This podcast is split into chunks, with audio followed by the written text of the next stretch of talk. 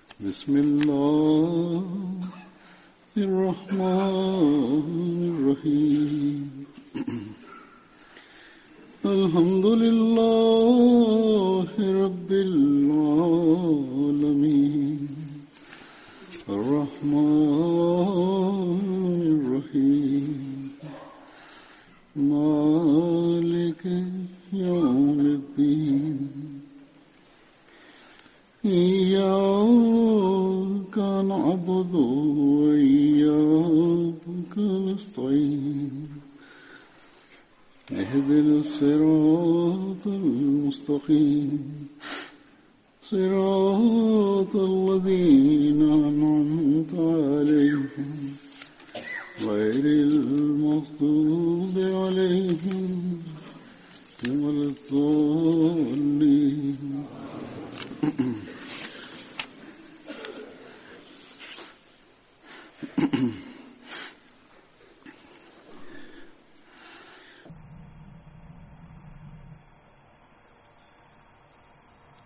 En estos días conmemoramos en la Yamat el Yaume Muslemaud, es decir, la profecía con la que Dios el Todopoderoso dio al Mesías prometido la buena nueva de un hijo prometido.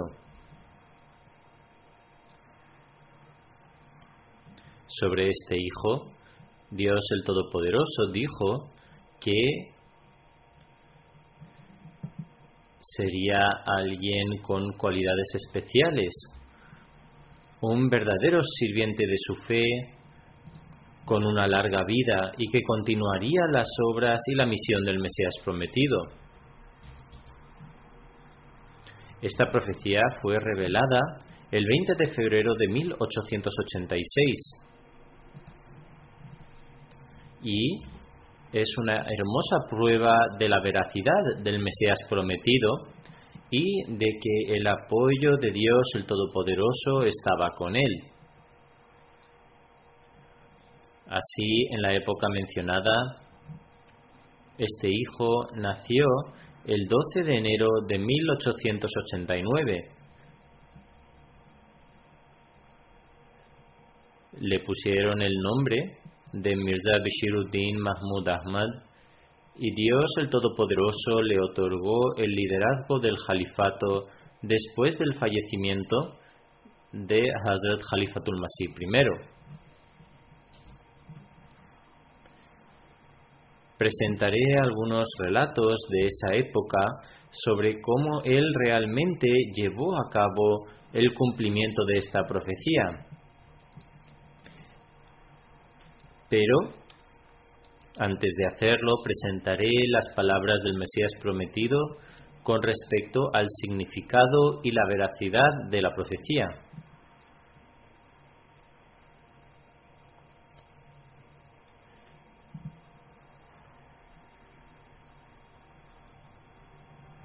Esta profecía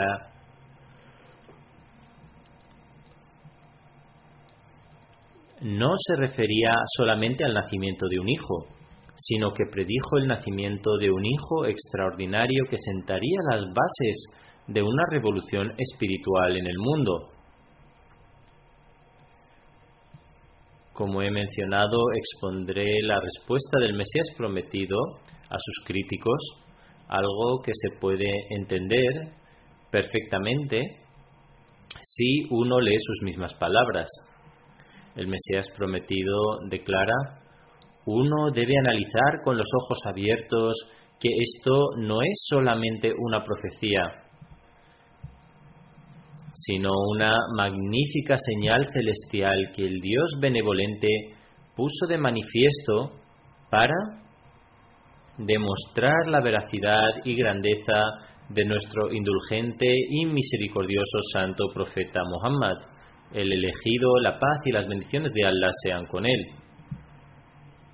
Y lo cierto es que esta señal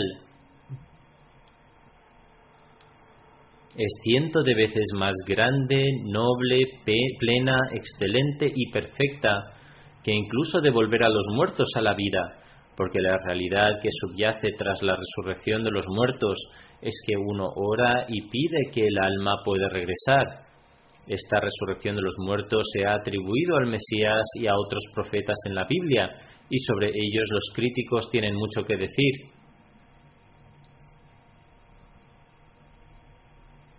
Además de los argumentos racionales y textuales, el hecho es que un cadáver solo puede resucitar y permanecer con vida unos pocos minutos. Luego se va definitivamente de este mundo y entonces sus seres queridos tienen que pasar de nuevo por el luto. Un alma que regresa al mundo no beneficia ni al mundo ni obtiene paz en sí misma ni supone un alivio real para sus seres queridos. Así pues, si de hecho el alma regresa a este mundo a través de la oración del Mesías, entonces verdaderamente el regreso y la permanencia en el mundo son una misma cosa. Y si, por poner un ejemplo, el alma se recuperara y permaneciera en el cuerpo durante algunos años, entonces, ¿qué beneficio tendría el alma imperfecta de una persona moralmente corrupta o materialista, que no es más que un hombre de entre los hombres comunes, para concederle la vida? En relación a la profecía de Muslemaud, el Mesías prometido explica que si alguna vez los profetas del pasado resucitaron a los muertos, fue solamente de forma temporal y además quienes volvían a la vida eran personas normales y, común, y corrientes. Sin embargo, también dice, en este caso, por la gracia y la generosidad de Dios el Todopoderoso, y en virtud de la bendición del sello de los profetas, ese Dios benevolente aceptó la oración de este humilde ser y prometió enviar un alma tan santa que sus aparentes y ocultas bendiciones se extenderían por todo el mundo. Por lo tanto, a pesar de que esta señal es aparentemente igual a otorgar vida a los muertos, después de reflexionar sobre ello, es evidente que esta señal es, de hecho, cientos de veces mayor que dar vida a los muertos. Es únicamente el alma de una persona que muere la que regresa como resultado de la oración, y en este caso se adquiere una nueva alma a través de la oración. El Mesías prometido declara, se adquirió una nueva alma a través de las mismas oraciones por un hijo. Sin embargo, hay una enorme diferencia entre otras almas y esta. Las personas que son apóstatas pero que se esconden bajo la apariencia de ser musulmanas no se regocijan al ver los milagros del santo profeta que se cumplen, más bien se sienten profundamente afligidos por el hecho de que tales milagros trascienden. El Mesías prometido hizo esta declaración en Tabligh Risalat. Así el Mesías prometido declaró que no rogó por un alma ordinaria, más bien oró por una señal y como resultado de lo cual Allah el Exaltado le dio la buena, buena nueva de un hijo que tendría numerosas cualidades. Le dio la noticia de la llegada de un hijo tan magnífico que alcanzaría una larga vida sería extremadamente inteligente y brillante y poseería grandeza, majestad y riqueza. Las naciones se beneficiarían de él, estaría lleno de conocimiento secular y espiritual, estaría dotado de una comprensión extremadamente profunda de la palabra de Allah, es decir, el Sagrado Corán. Además, utilizaría ese conocimiento dado por Dios y serviría al Santo Corán de una manera tan magnífica que iluminaría al mundo en cuanto al estado de la palabra de Allah. Él sería el medio para lograr la liberación de los que están en cautiverio. Él sería Ali Mekabab. Es lo que significa que durante su vida se producirían catástrofes naturales que atormentarían al mundo entero. Su fama se extendería hasta los confines de la tierra.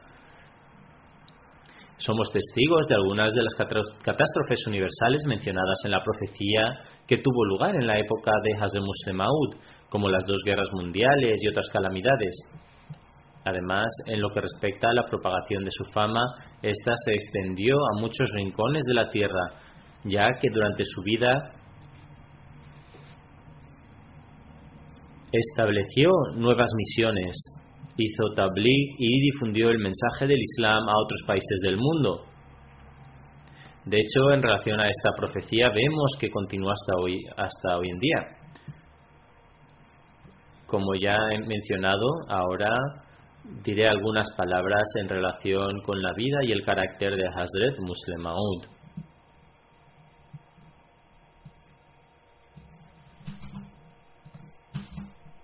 En cuanto a su educación,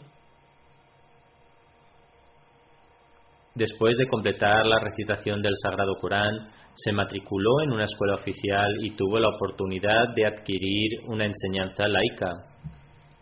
Incluso recibió clases adicionales de urdu e inglés en casa. En relación con esto, Hazrat bin Manzur Ahmad Sahib le enseñó urdu, urdu durante algún tiempo.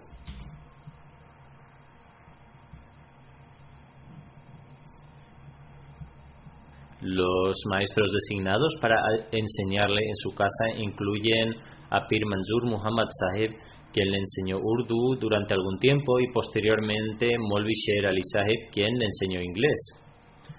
Dios esté contento con él. ¿Qué tipo de ambiente y con qué asiduidad era adquirida esta educación? Cuando Hazrat Khalifatul Masih IV escribió la biografía Fazl Umar, narró un incidente interesante que vale la pena escuchar del propio Hazrat Sahibzada Mirza Mahmud Ahmad Sahib. Como decía, ¿cuál era el estado de su educación? Parafraseando al propio Hazrat Muslim Maud afirma, en relación con mi educación, Hazrat Khalifatul Masih I, Dios esté contento con él, me otorgó el mayor favor. Al ser también médico, era consciente del hecho de que era incapaz de leer un libro de texto durante demasiado tiempo debido a mi salud. Así que su método era que me sentara a su lado y me decía, Mía, continuaré leyendo y tú continuarás escuchando. La razón de ello era que durante mi infancia padecí una forma severa de tracoma, una enfermedad ocular, y durante tres o cuatro años tenía dolores constantes en mis ojos. Debido a los efectos de las lesiones tracomatosas, sentía un dolor muy agudo en mis ojos y los médicos decían que perdería la vista. Al enterarse, el Mesías prometido comenzó a orar particularmente por mi salud y también comenzó a ayunar al mismo tiempo. Además, afirma, ahora mismo no recuerdo cuántos eh, ayunos observó. En cualquier caso, observó tres o siete ayunos, cuando estaba a punto de romper su último ayuno y se puso algo en la boca para abrir el ayuno, de repente abrí los ojos y proclamé que podía ver. Sin embargo, el resultado de esta enfermedad y sus brotes repetidos fue que la visión en uno de mis ojos se debilitó significativamente.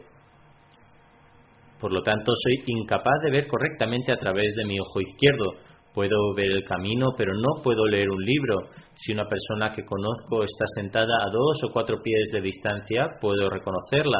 Sin embargo, si una persona desconocida está sentada allí, soy capaz, incapaz de ver su rostro. Solo mi ojo derecho funciona completamente. Sin embargo, también se formaron lesiones tracomatosas en este ojo y su gravedad fue tal que pasaba muchas, muchas noches despierto debido a esto. El Mesías prometido les dijo a mis maestros que me educaran de acuerdo con mis deseos. Debía estudiar todo lo posible y no debían obligarme a ello porque mi salud no me permitía soportar la carga de la educación. El Mesías prometido Simplemente solía decirme una y otra vez que debía estudiar la traducción del Sagrado Corán y Bukhari de Hazrat Molvi Saeb, es decir, de Hazrat Maulana Nuruddin, Hazrat Khalifatul Masih I. Aparte de esto, el Mesías prometido también dijo que debía estudiar medicina, ya que esta es la profesión asociada con nuestra familia. Afirma que el maestro Fakirullah Saheb fue, fue nuestro profesor de matemáticas en la escuela. Solía resolver preguntas en la pizarra para explicarlas a los niños. Sin embargo, no podía verlas debido a mi visión débil la razón de esto fue que mi vista no funcionaba lo suficientemente bien como para ver la pizarra. Aparte de esto, no podía ver la pizarra por mucho tiempo ya que mis ojos se cansaban. Por ello, solía considerar inútil sentarme en clase. Si alguna vez quería irme, a veces me iba y a veces no. Una vez, el maestro Fakirullah Saheb se quejó de mí al Mesías prometido diciendo, Hazur no estudia nada, a veces viene a clase y otras veces no. Hazrat Muslimao describe, recuerdo que cuando el maestro hizo esta queja al Mesías prometido, me asusté y fui a esconderme sin saber cuán molesto estaría el Mesías prometido. Sin embargo, cuando el Mesías prometido escuchó esto, le dijo al maestro es muy amable de su parte que esté preocupado por el niño y me complace mucho escucharle decir que asiste a la escuela a veces.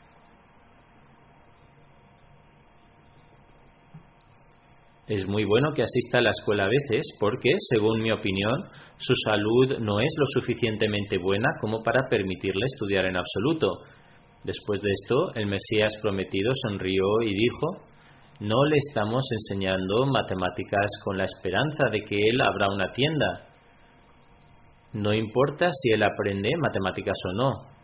Luego dijo, ¿qué nivel de matemáticas estudiaron el santo profeta y sus compañeros? Es bueno si asiste a la escuela, pero si no lo hace no debe ser obligatorio. Cuando el maestro escuchó esto, regresó comencé a aprovechar aún más esta indulgencia y dejé de asistir a la escuela por completo. Iba a la escuela una o dos veces al mes. Por lo tanto, fui educado de esta manera, pero al mismo tiempo tuve algunas limitaciones. Aparte de los problemas con mis ojos, también tuve complicaciones con mi hígado y para, esto tuve que beber agua extraída de frijoles mungo, es una forma de lentejas, o sag, eh, durante seis meses a la vez. Además de esto tenía un bazo agrandado y necesitaba masajes con yoduro rojo de mercurio. También lo usaban para masajear mi cuello, ya que también tenía amigdalitis. Por lo tanto, tenía lesiones tracomatosas, problemas con mi hígado y un bazo agrandado. Además de esto, solía padecer fiebre durante seis meses. Mis mayores aconsejaron no presionarme mucho para estudiar y me permitieron estudiar todo lo que quisiera. Se puede determinar mi competencia educativa en base a todos estos factores.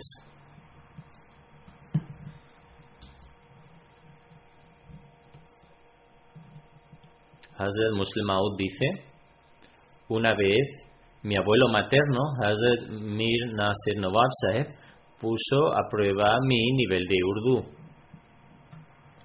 Dice además, mi letra es desordenada incluso ahora, pero en aquellos días era tan mala que ni siquiera se podía leer lo que había escrito. Mir Saheb se esforzó por descifrar lo que había escrito, pero no pudo hacerlo. Además escribe, la mayoría de mis hijos tienen mejor letra que yo. Las similitudes de mi escritura a mano no, eh, eh, se pueden encontrar en mi hija, la escritura de Amatul al-Rashid. Prometí una recompensa de una rupia si alguien, incluida Amatul al-Rashid, podía leer lo que ella había escrito. Esta era mi condición exactamente, porque a veces no podía leer mi propia letra. Cuando Mir Sahib examinó mi artículo, se irritó y dijo, este escrito está todo revuelto y es ilegible. Mir Sahib tenía mal genio. Presentó su queja ante el Mesías prometido y casualmente también estaba, yo también estaba presente en casa. Ya teníamos miedo del temperamento ardiente de Mir Sahib. Mir Sahib fue el Mesías prometido y me sentí preocupado por lo que sucedería a continuación. Mir Sahib vino y dijo, Usted no presta atención a la educación de Mahmud. Puse a prueba su nivel de urdu. Por favor, eche un vistazo a su papel. Su escritura es tan mala que nadie puede leerla. Continuó en este estado de enojo y le dijo al Mesías prometido, no se preocupa de este asunto en absoluto y este muchacho está perdiendo el tiempo. El Mesías prometido observó el fervor de Mir Sahib y declaró, llama a Hazrat Molvi Sahib.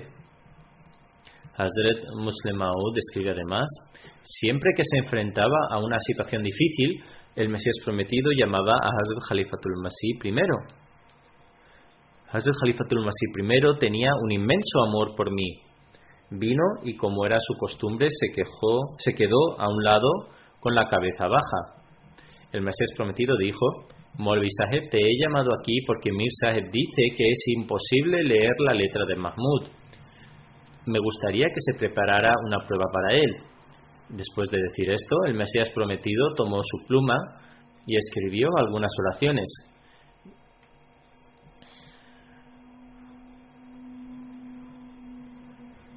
Me dio la hoja de papel y me ordenó que la copiara. Esta fue la prueba simple realizada por el Mesías prometido. Copié este escrito muy cuidadosamente con la máxima concentración. En primer lugar, las frases no eran largas y en segundo lugar solo tenía que copiarlas, lo cual fue muy sencillo porque el original estaba frente a mí.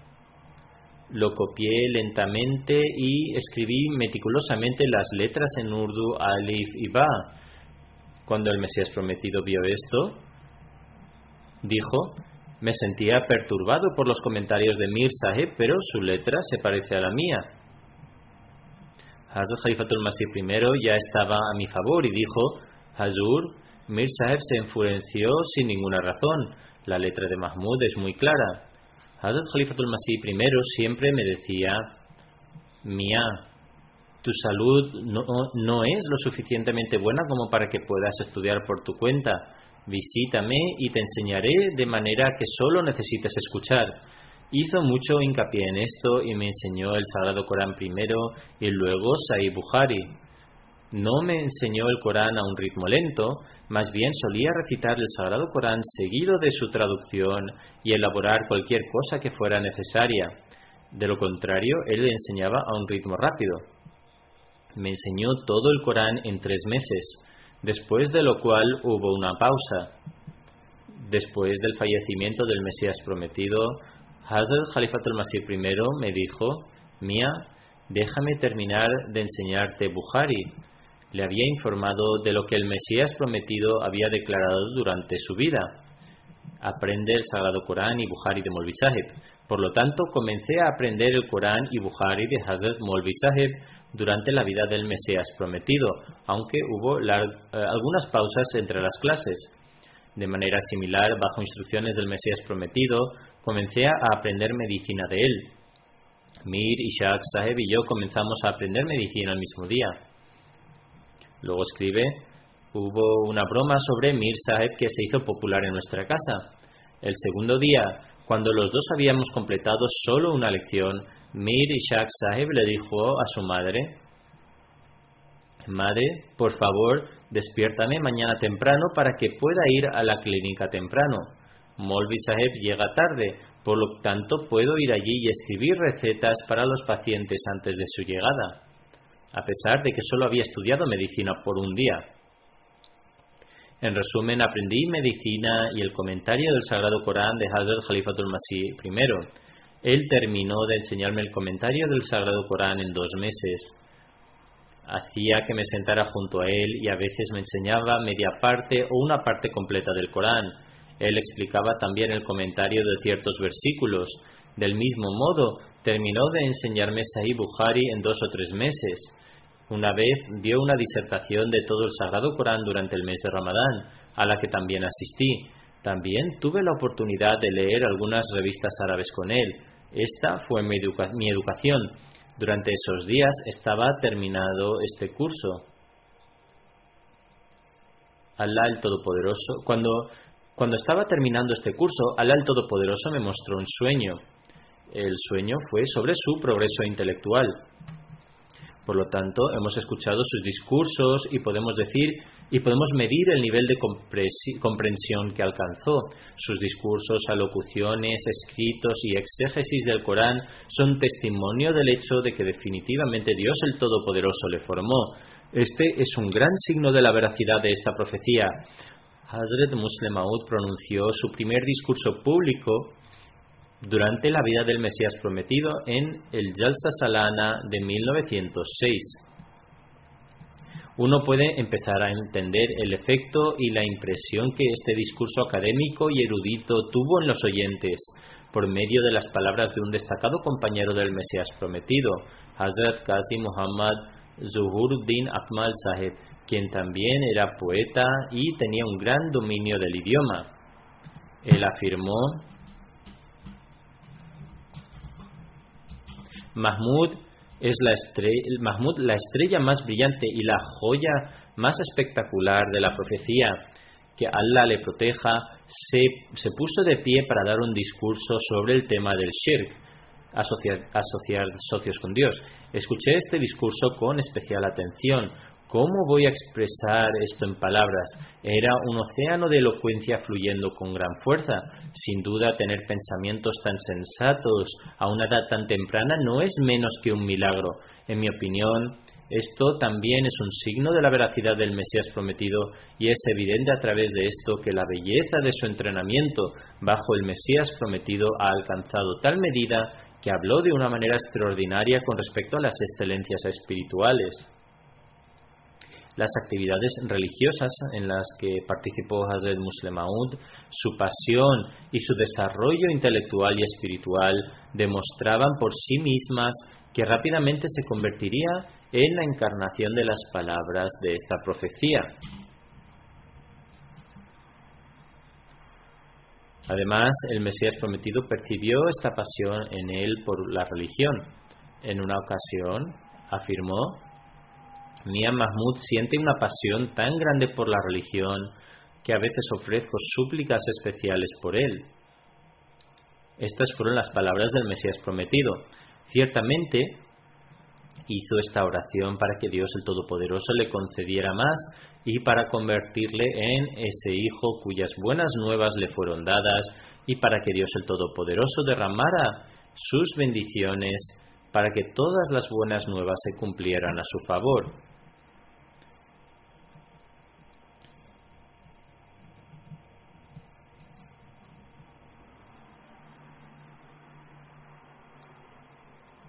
En la biografía escrita por el cuarto jalifa, Hazrat Mirza Tahir Ahmad Saheb, escribe en un lugar con respecto al tiempo después de la muerte de Hazrat Khalifatul Masih II, declarando: Al comienzo del primer Khilafat, Hazrat Zada tenía 19 años de edad. Y cuando Hazrat Khalifatul Masih I falleció, iba a cumplir 26 años. Presentaré algunos ejemplos de la manera en que él pronunciaba discursos y escribía sus escritos a esa edad juvenil. Había desarrollado la madurez de un pensador experimentado en sus pensamientos e ideas. Sus palabras se entrelazaban con un profundo efecto, atracción y sinceridad.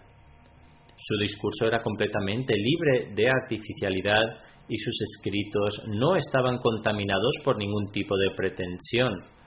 Tenía una fluidez natural en su discurso y sus escritos eran como un río que fluía con simplicidad. Estaba tan lleno de conocimiento y sabiduría del Sagrado Corán que irrigaban simultáneamente su corazón y su mente. Tenía 19 años de edad cuando falleció el Mesías prometido y con respecto al, primer discurso que pronunció, Hazrat Molvi Sher Ali un intelectual académico, afirma otro incidente que deseo relatar sobre este tema es el primer discurso de Hazur. El primer discurso de Hazrat Khalifatul Masih II, Dios esté contento con él, durante el primer Jalsa Salana, después del fallecimiento del Mesías prometido. Este Jalsa fue alojado en el patio de la madrasa Ahmadiyya y Hazrat Khalifatul Masih I estaba sentado al lado derecho de Hazur en el estrado. El estrado estaba orientado hacia el norte. Molvi Ali Saheb escribe: Hay dos puntos dignos de mención con respecto a este discurso. El primer punto sorprendente es que la voz, la expresión, el tono y el estilo de oración de Hazur eran tan similares a los del Mesías prometido que recordó a la audiencia al Mesías prometido, quien había fallecido muy poco antes. Además, habían muchos entre la audiencia cuyas lágrimas comenzaron a brotar como resultado de la voz del Mesías prometido que escuchaban de los labios de su Hijo prometido, al igual que uno puede escuchar la voz de una persona invisible a través de un gramófono. Así es como sus lágrimas fluían y yo también estaba entre los que lloraban. Si es apropiado decir que el espíritu de uno puede pasar a otro, entonces diría que en ese momento el espíritu del Mesías prometido descendió sobre Hazur y proclamando que este es mi Hijo amado, que me ha sido otorgado como un signo de misericordia, y con respecto a quien se dijo que se parecería a mí en belleza y benevolencia.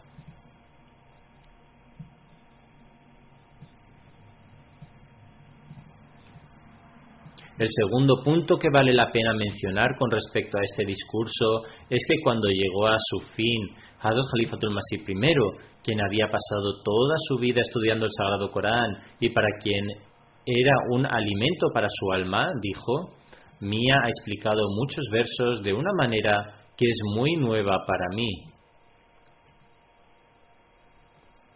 Molvi Sheir escribe, este fue el primer discurso que Hazur pronunció ante la Yamat y en este discurso explicó la sabiduría profunda del Sagrado Corán. Es decir, después del fallecimiento del Mesías prometido mostró tanta sabiduría que incluso aquellos que tenían un gran conocimiento del Sagrado Corán, como Hazrat Khalifatul Masih I, reconocieron que esto era nuevo para ellos.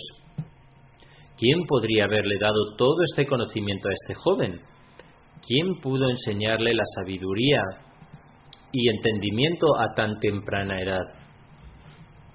Él mismo, él mismo quien afirmó con respecto al profeta José,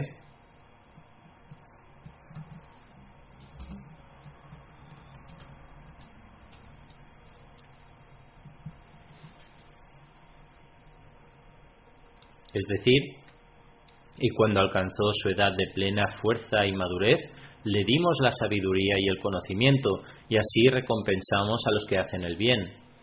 Molvi dice, Hazur no se limitó a comentar las nociones comunes de sabiduría, sino que destacó ideas únicas y visiones novedosas sobre el Sagrado Corán.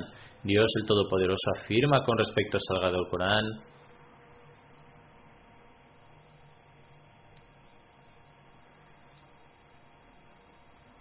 La traducción de esto es, nadie tocará este Corán excepto aquellos que están purificados. Por lo tanto, emerger de la soledad de la infancia y transmitir puntos tan únicos y sutiles del Santo Corán ante todo el mundo es una clara evidencia del hecho de que pasó su infancia bajo el, el, entrenamiento especial de Dios el Todopoderoso y de que incluso en su infancia se encontraba entre los que están purificados. Existen también comentarios de un periodista no Ahmadi que nos hablan de su personalidad. Escribe que en marzo de 1913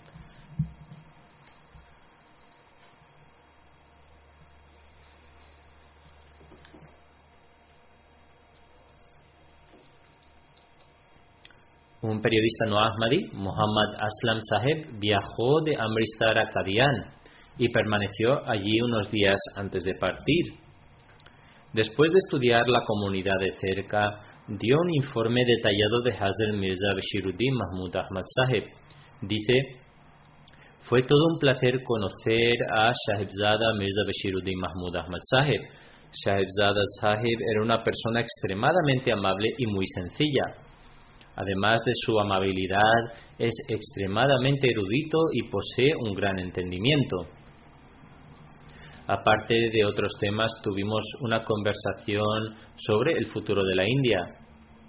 En la misma, la visión que él expuso en base a la historia de las relaciones internacionales estaba cargada de clarividencia y reflexión. Este incidente es anterior a su califato en, 1913, durante la época de Hazrat Khalifatul Masih I. Escribe además, por amor, Sahibzada Mirza Mahmud expresó su sincero deseo de que me quedara en Kadian durante al menos una semana, pero debido a diversos motivos me fue imposible cumplir su petición. Sin embargo, le estoy sumamente agradecido por su benevolencia y amabilidad. Recordaré para siempre su pureza, rectitud, pensamiento profundo y modestia. En relación al estándar de sus oraciones, incluso cuando era un niño, uno de sus maestros durante su infancia, Hazrat Mufti Muhammad Sadiq Sahib, dijo, dice, debido a que este servidor había prometido lealtad al Mesías prometido a finales del 1890, estaba continuamente yendo y viniendo a Kadian.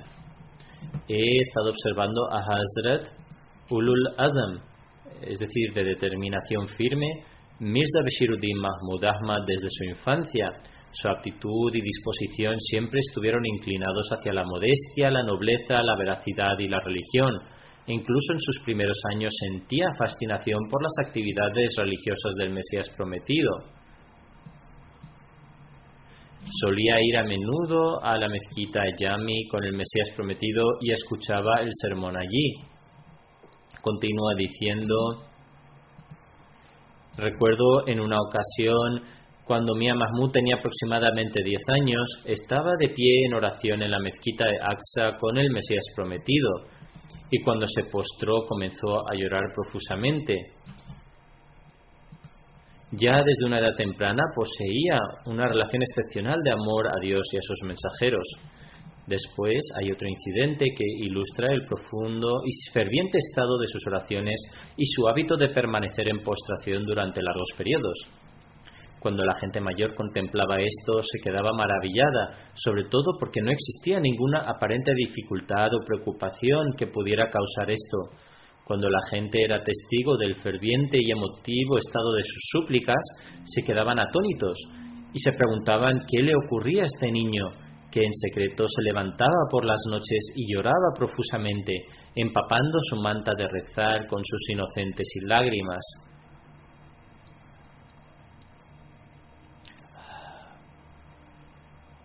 Hazrat Mirza Tahir Ahmad Sahib escribe en la biografía sobre Hazrat Muslim Maud que la misma fascinación y asombro brotaba del corazón de Sheikh Ghulam Ahmad Sahib, un nuevo converso que se había hecho musulmán en manos del Mesías prometido. Su sinceridad y su fe crecieron tan rápidamente que se cuenta entre los ancianos puros y santos bendecidos con visiones y revelaciones divinas. Solía recordar, una vez decidí pasar toda la noche solo en la mezquita y pedir a mi Señor todo lo que deseaba en solitud. Cuando llegué a la mezquita, vi que alguien ya estaba ocupado en postración y lloraba con tanta angustia que fui incapaz de concentrarme en mi propia oración. La oración de ese individuo tuvo un efecto tan poderoso en mí que comencé a implorar Oh mi Señor, concede a esta persona todo lo que te está suplicando. Permanecí tanto tiempo a la espera de que esta persona se levantara de su postración para poder ver quién era, que me cansé de estar de pie. No sé cuánto tiempo llevaba allí antes de mi llegada, pero cuando levantó su cabeza vi que era Mia Mahmud Ahmad Sahib. Le dije salam, le estreché la mano y le pregunté, Mia, ¿qué has pedido hoy a Dios? Respondió, solo le he pedido a Dios que reviva el Islam ante mis propios ojos. Después de decir esto, volvió a entrar. El profundo deseo de ver el día de la victoria del Islam desde una edad tan temprana, en verdad dio sus frutos cuando Dios le bendijo con el manto del califato durante su juventud.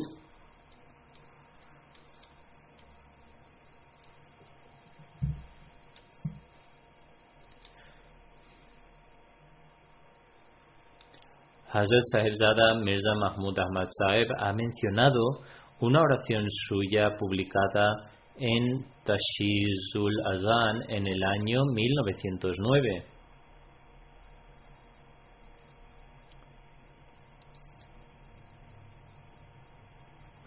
Escribió un artículo en el que mencionó las bendiciones del Ramadán. Escribe, después de esto comencé a buscar otro artículo para Tashizul Azan Buscando en mi despacho encontré un papel donde había escrito una plegaria que había hecho en el anterior Ramadán. Mia Mahmud continúa diciendo, al leer esta oración mi corazón se sintió obligado a animar a los miembros de la Yamad a orar usando estas palabras. Después de todo, nadie sabe qué oración puede ser aceptada o cuando la gracia de Dios puede descender con una majestuosidad especial sobre nuestra Yemad.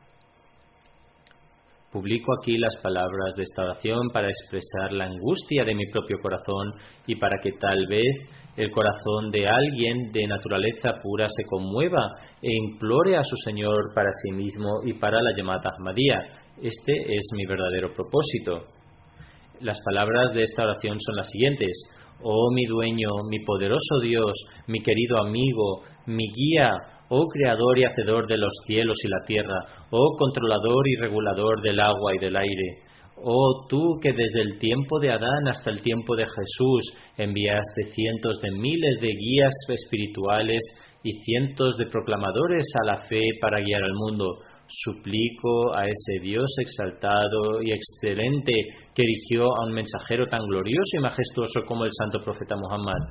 Imploro a ese Dios clemente que creó una guía espiritual como el Mesías de entre los siervos del santo profeta. Oh creador de toda luz y eliminador de todo tipo de oscuridad. En tu umbral, ciertamente solo en tu umbral, este siervo indigno tuyo expresa total humildad. Por ello, escucha mi súplica y acepta mi oración, porque han sido tus promesas las que después de todo me han alentado a tener el coraje de pedirte algo ante tu presencia. Yo no era nada y tú me creaste, yo no existía y tú me diste vida, tú creaste los cuatro elementos para mi desarrollo y creaste a la humanidad para interrelacionarnos cuando ni siquiera podía expresar mis necesidades, creaste a personas que se preocuparon por mi bienestar. Después me permitiste progresar y aumentaste mis provisiones. Oh tú que eres mi vida, sí, mi misma vida, designaste a Adán como mi padre y a Eva como mi madre, y de entre tus siervos escogiste a quien considerabas digno de tal honor para que buscara la intercesión y la misericordia para los ignorantes, los de poco entendimiento y los ignorantes como yo. Yo era un pecador y tú ocultaste mis pecados. Fui un transgresor y tú me perdonaste. En todas y cada una de las situaciones de dolor y tristeza estuviste a mi lado. Cada vez que me afectaba una tribulación, venías en mi ayuda. Y donde quiera que podía extraviarme, me sostenías y no me dejabas ir. Pasaste por alto mis errores y a pesar de que me, distanciaba, solo te acercabas más a mí. Incluso cuando me aparté de tu persona, nunca me olvidaste. En las ocasiones en las que incluso los padres, los parientes, familiares, amigos y simpatizantes se muestran incapaces, tú mostrabas la mano de tu poder divino a mi favor. Cuando me ponía triste, me hacías feliz de nuevo. Cuando me desanimaba, me hacías sentir júbilo, lloraba y me hacías reír. Puede que exista quien llore por la agonía de estar separado de ti, pero tú mismo me has enseñado tu rostro, me hiciste promesas y las cumpliste. Nunca has dejado de cumplir tus promesas. También yo hice promesas y las rompí. Aunque tú lo pasaste por alto, no encuentro otra alma más pecadora que la mía, sin embargo no veo a otra persona pecadora a quien tú hayas otorgado más de tu gracia. No puedo imaginar a alguien, alguien más benévolo que tú. Además, dice, mientras se dirige a Dios al Todopoderoso, no puedo imaginar a ningún otro ser más bondadoso que tú. Cada vez que caigo ante tu umbral y me, lamento y lloro, siempre escuchas mi invocación y la aceptas. Nunca he, nunca he sido testigo de que hayas rechazado ninguna de las oraciones en las que te suplicaba, sintiéndome desamparado. Oh mi Señor, con sincera ansiedad caigo ante tu umbral y te suplico con todo mi corazón, rogándote que escuches mi oración. Mi Señor, santo eres tú, mi gente se dirige hacia la ruina, sálvales de esta destrucción. Si se denominan a sí mismos Ahmadis, ¿cómo pueden forjar una relación conmigo a menos que sus corazones y su ser interior se vuelvan puros? Hasta que se sumerjan en tu amor, ¿qué conexión tengo con ellos? Así pues, oh mi Señor, derrama tus atributos de Rahmaniyat y Rahimiyat y purifícalos, inculca en ellos la pasión y el espíritu de los compañeros para que se sientan ansiosos de servir a la fe y sus palabras y acciones se vuelvan refinadas y puras. Oh mi Señor, que se sacrifiquen a sí mismos por tu bien y permanezcan consagrados al Santo Profeta que las oraciones de tu Mesías en su favor sean aceptadas y que sus enseñanzas puras y verdaderas se incrusten en sus corazones. Oh mi Señor, guarda a mi gente de todo tipo de pruebas y penalidades, protégelos de todo tipo de calamidades que puedan acaecerles. Y haz posible que surjan grandes personas nobles nacidas en su seno que se conviertan en una nación con la que estés satisfecho y en una comunidad que hayas elegido para ti, que queden libres de la influencia de Satanás y que los ángeles desciendan continuamente sobre ellos. Bendice a esta comunidad tanto en sus esfuerzos mundanos como en su fe. Amén, oh Señor de los mundos. Amén. Como mencioné, esta oración es del año 1909, cuando se había iniciado el Khilafat. En ese momento solo tenía 20 años. Sin embargo, sentía un sincero anhelo de servir a la fe y a su gente. Que Dios el Todopoderoso derrame su infinita misericordia sobre él, pues pasó día y noche difundiendo la religión del santo profeta y la misión de su ardiente devoto el Mesías prometido y Mehdi, y habiendo cumplido su promesa regresó a su Señor. Que Dios el Todopoderoso nos permita comprender y recitar esta oración suya tan sincera y podamos cumplir con las obligaciones inherentes a los Ahmadis. Que Dios el Todopoderoso nos capacite para actuar así.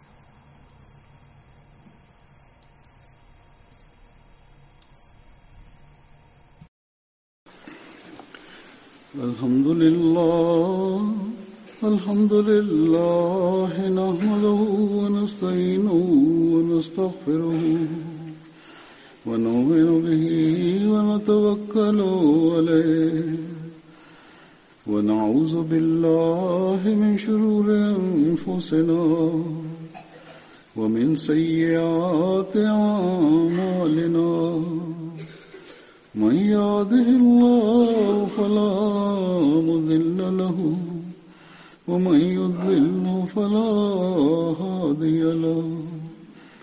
ونشهد أن لا إله إلا الله. ونشهد أن محمدا عبده ورسوله. عباد الله رحمكم الله. إن الله يأمر بالعدل واللسان وإيتاء ذي القربى وينهى عن الفحشاء والمنكر والبغي يعظكم لعلكم تذكرون اذكروا الله يذكركم وادعوه يستجب لكم ولذكر الله أكبر.